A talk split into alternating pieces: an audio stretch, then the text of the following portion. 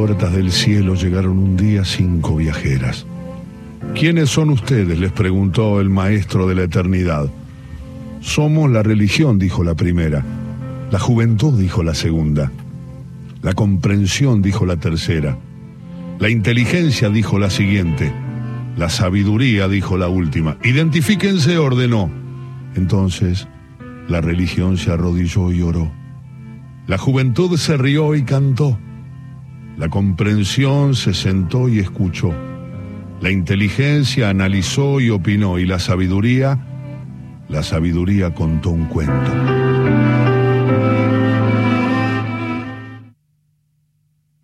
de Eduardo Sacheri, La promesa.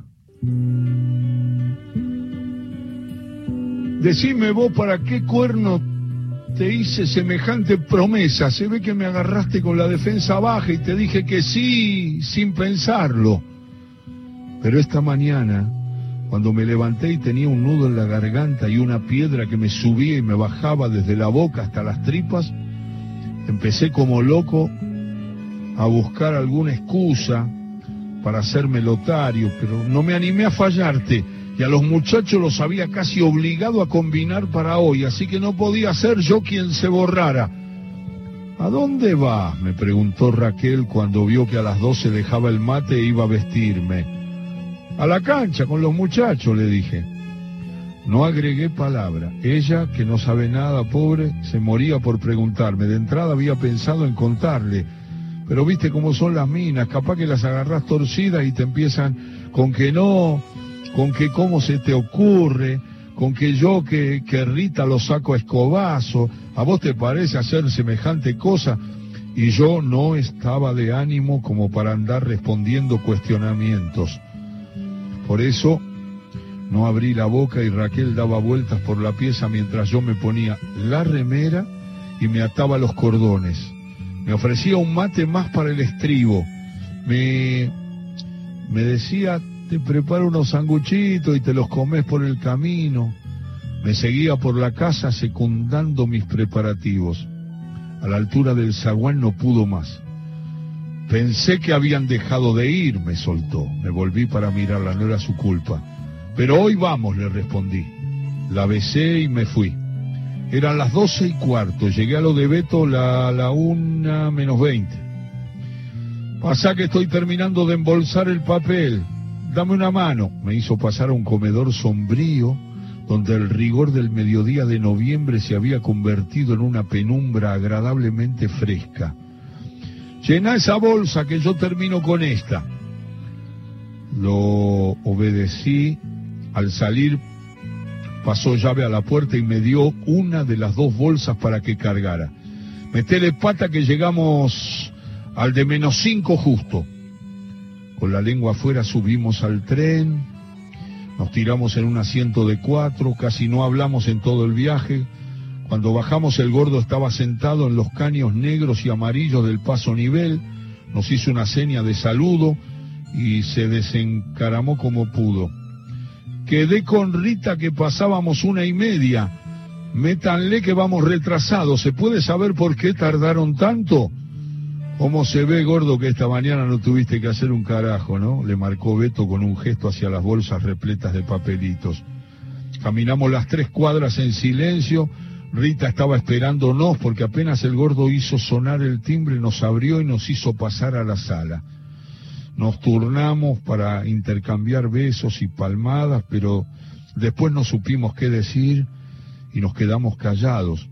En eso se sintió ruido de tropilla por el pasillo y entró Luisito, hecho una tromba, pateando la número 5 contra las paredes, vociferando goles imaginarios. Cuando nos vio, largó la pelota, sí, largó la pelota y vino a abrazarnos entre gritos de alegría. ¿Te gusta, tío Ernesto? me preguntó mientras estiraba con ambas manos la camiseta lustrosa que tenía puesta. Che, déjame mirarte un poco. Hice un silencio de contemplación admirativa, pero ya pareces de la primera, Luisito. ¿Vieron, muchachos? Los otros asintieron con ademanes grandilocuentes. Anda a buscarte el abrigo, Luis, mandó Rita, y dirigiéndose a nosotros, ¿toman algo, chico? No, nena, gracias, vamos un poco atrasados, respondí por todos. Vení, Ernesto, acompáñame. Rita me hizo seguirla hasta el dormitorio, mientras el gordo y Beto le tomaban lección a Luisito sobre la formación del equipo en las últimas dos campañas. La verdad es que mucho no lo entiendo, Ernesto, pero bueno, si te lo pidió, habrá sido por algo. Yo, para variar, no supe qué decir. Preferí preguntar, ¿a Luisito qué le dijiste? Me miró con ojos húmedos. Le dije la verdad. Y luego, dudando, hice mal. Y yo qué sé, pensé. Quédate tranquila, nena, hiciste bien, respondí. Cuando volvimos a la sala, el gordo me informó en tono solemne que el pibe se había trabucado únicamente con el reemplazante de Cajal entre la quinta y la décima fecha del torneo anterior. Nos turnamos para estrechar, ceremoniosos, la mano del aprendiz que no cabía en sí del orgullo. Después nos despedimos de Rita y partimos. En la esquina compramos una coca grande, nos la fuimos pasando mientras esperábamos el colectivo. El que toma el último sorbo la liga, lancé, no seas asqueroso. Y, vos deja, y vos no, no seas tan idiota, le, le cortó el gordo. Valió la pena la chanchada solo para verle la cara de repugnancia al pobre Beto. Como es de práctica en estos casos, el último trago se fue prolongando hasta límites inverosímiles y se cruzaron acusaciones recíprocas de, che, vos no tomaste, escupiste y otras por el estilo.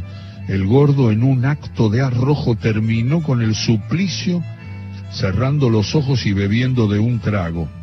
Albeto pudo desquitarse, se pudo desquitar con el cinco o seis cachetazos a la espalda monumental del otro. Luisito se reía como loco y yo por un ratito me olvidé del asunto que traíamos entre manos. Bajamos del colectivo a cuatro cuadras de la cancha, en la parada de siempre. Eran las dos y media más o menos. ¿Alguno sabe cómo cuernos vamos a pasar los controles de la cana? A veces Beto y su buen criterio me sacan de quicio. Dame una de las dos bolsas, le contesté haciéndome el impaciente, porque en el fondo tenía razón, si nos paraba la cana, ¿qué decíamos? Disimulé el asunto cuanto pude entre los rollos de cinta y papel de diario picado. Se la di a Luisito. Rita tenía razón, pensé. Mejor que el pibe sepa. Sí. Ustedes esperan acá, a que entremos. Nos vemos en la puerta 3. Si pasamos acá ya está, me dije mientras nos acercábamos al cordón policial. Caminábamos sin apurarnos, mi mano descansaba en el hombro de Luisito, me nacía llevarlo de la mano, pero como ya cumplió los 10, pensé que a lo mejor lo ponía incómodo. A él lo revisó una mujer policía que apenas ojeó por encima el contenido de la bolsa. A mí faltó que me sacaran radiografía de tórax y me pidieran el buco dental, pero finalmente pasé. En el acceso mostré los carnets y seguimos viaje. Menos mal que había ido a pagar las cuotas atrasadas en la semana porque cuando pasamos por la ventanilla vi que la cola era un infierno. Entramos a la cancha y me fui derechito a donde me pediste. ¿Para qué te habré prometido? Contra el alambrado, debajo del acceso 3, a mitad del camino entre el medio campo y el área. Un lugar de mierda. Para el arco más cercano te da el sol de frente desde media tarde. El otro arco no se ve, apenas se adivina. Desde esa altura te lo tapa desde el juez de línea hasta el pibe que alcanza la pelota. Además, cualquier tumulto que haya en las gradas se te vienen encima y te dejan hecho puré contra los alambres. Pero al mismo tiempo es un lugar histórico. El único sitio que supimos conseguir aquella tarde gloriosa en que salimos campeones por primera y hasta ahora única vez en nuestra perra y sufrida vida. Por eso me lo pediste. Por eso enfilamos por ahí apenas entramos. Beto y el gordo llegaron a los cinco minutos. ¿Cuándo empieza la reserva? Preguntó el gordo que venía jadeando. En diez minutos contesté.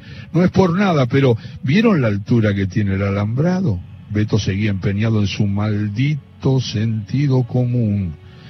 Ya veremos. Lo fulminé con una mirada de no hinches más, te lo pido por lo que más quieras. Déjense de pavadas y vamos a jugar a algo. El gordo estaba decidido a cumplir los rituales adecuados. Se plantó contra el alambrado y nos invitó a acompañarlo. Ahora vas a ver cómo matan el tiempo los turros de tus tíos, le expliqué a Luisito. ¿Cuál querés? El gordo le cedió la iniciativa a Beto. Dame al cuatro de ellos, como quiera. Yo me quedo con el 10 nuestro. ¿A qué juegan, tío? Esperá, contesté, esperá y vas a ver. Apenas empezó el partido de reserva, le vino un cambio de frente al 10 de nuestro equipo. Como la cancha era un picadero, la pelota tomó un efecto extraño y se le escapó por debajo de la suela. Dale, pibe, tronó la voz frenética del gordo. A ver si te metes un poco en el partido. El muchacho pareció no darse por enterado. Al rato el cuatro visitante pasó como una exhalación pegado al lateral y tiró un centro precioso, aunque ningún compañero llegó a cabecearlo. Beto se colgó bien del alambrado e inició su participación en la competencia. Levanta la cabeza, pescado, hace la pausa. Siempre el mismo atorado. ¿Será posible? Beto vociferaba mientras el 4 intentaba volver a recuperar las marcas.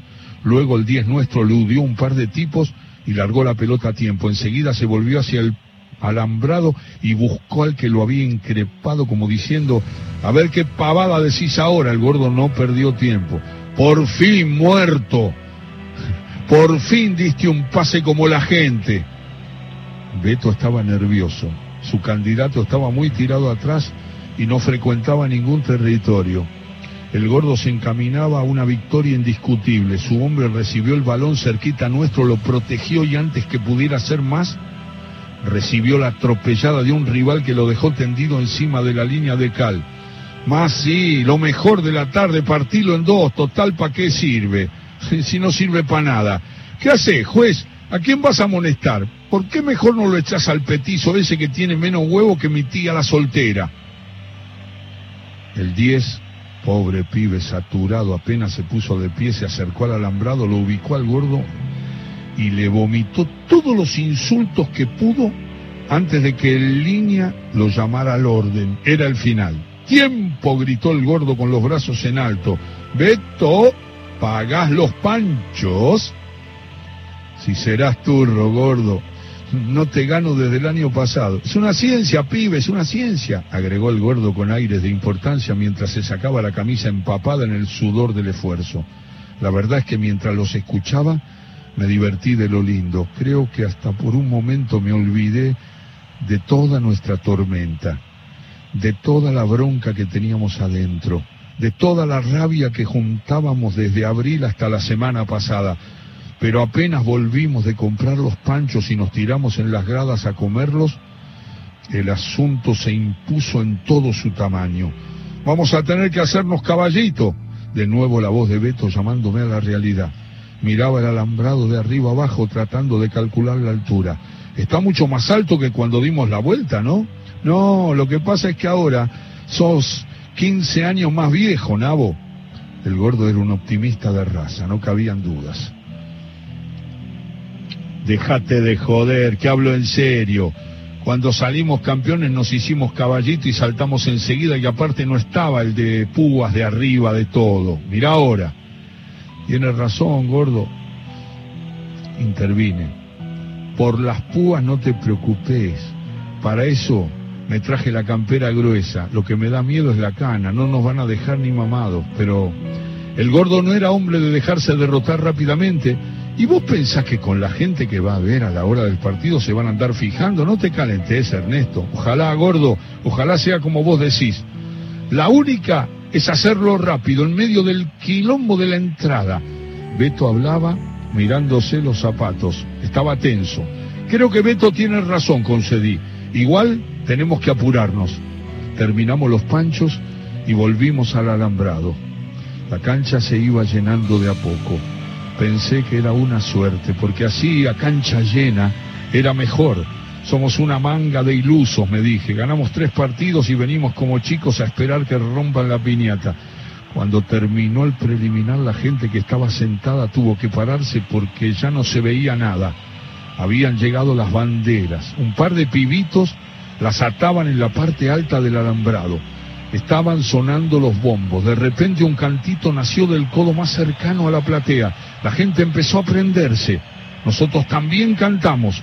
Cuando Luisito se sacó la camiseta y empezó a revolearla por sobre su cabeza y empezó a, a cantar, le vi los hombritos pálidos y las pecas. Y ahí retrocedí 30 años y me acordé de vos.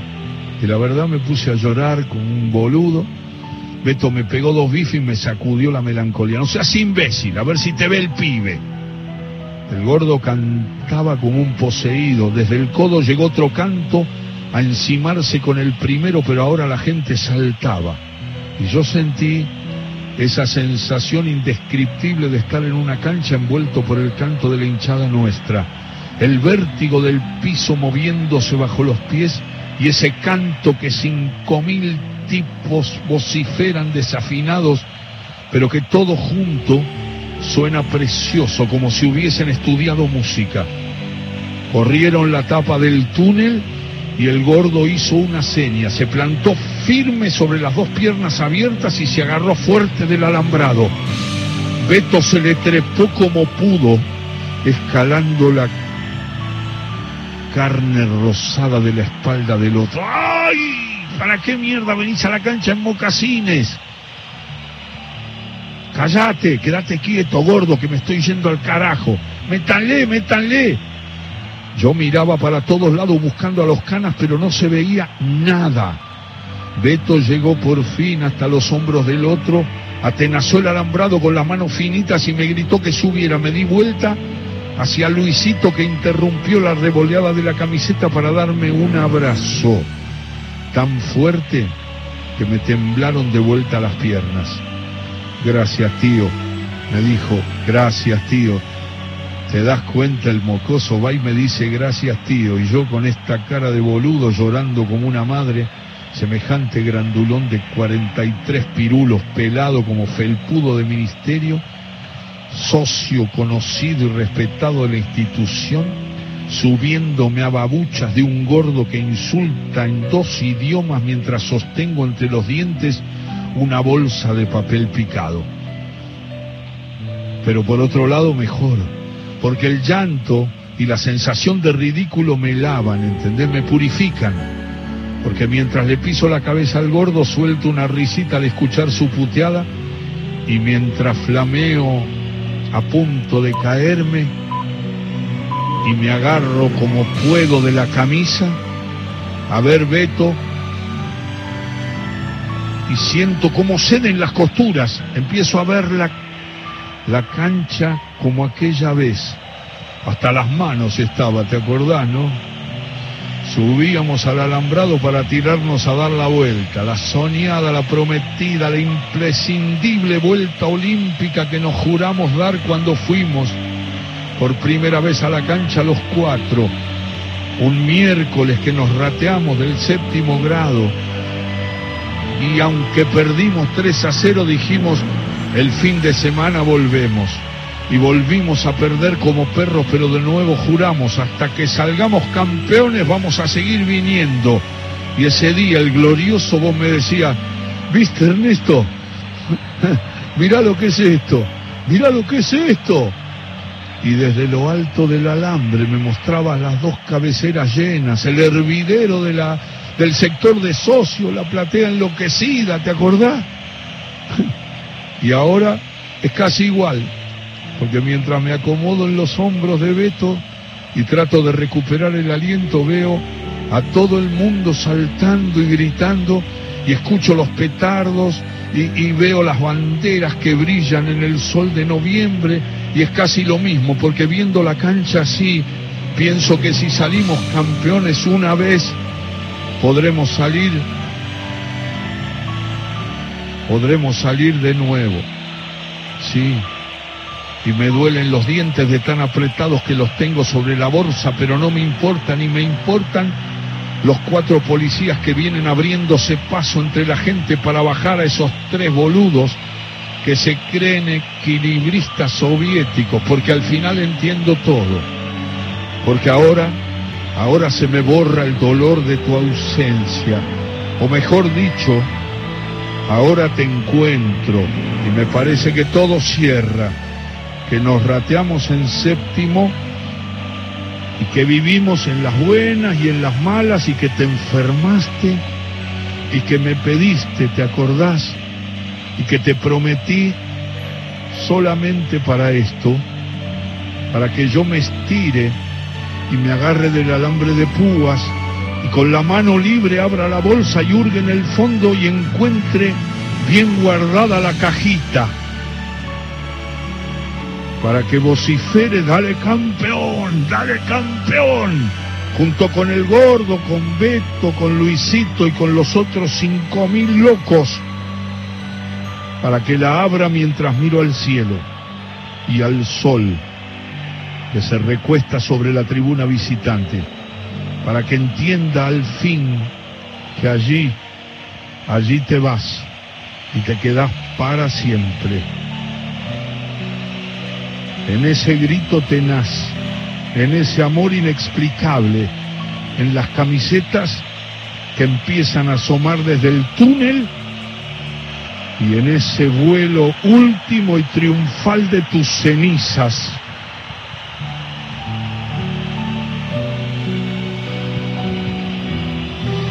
Uy, casi no puedo hablar. Qué cuento de Sacheri. Uf, la promesa.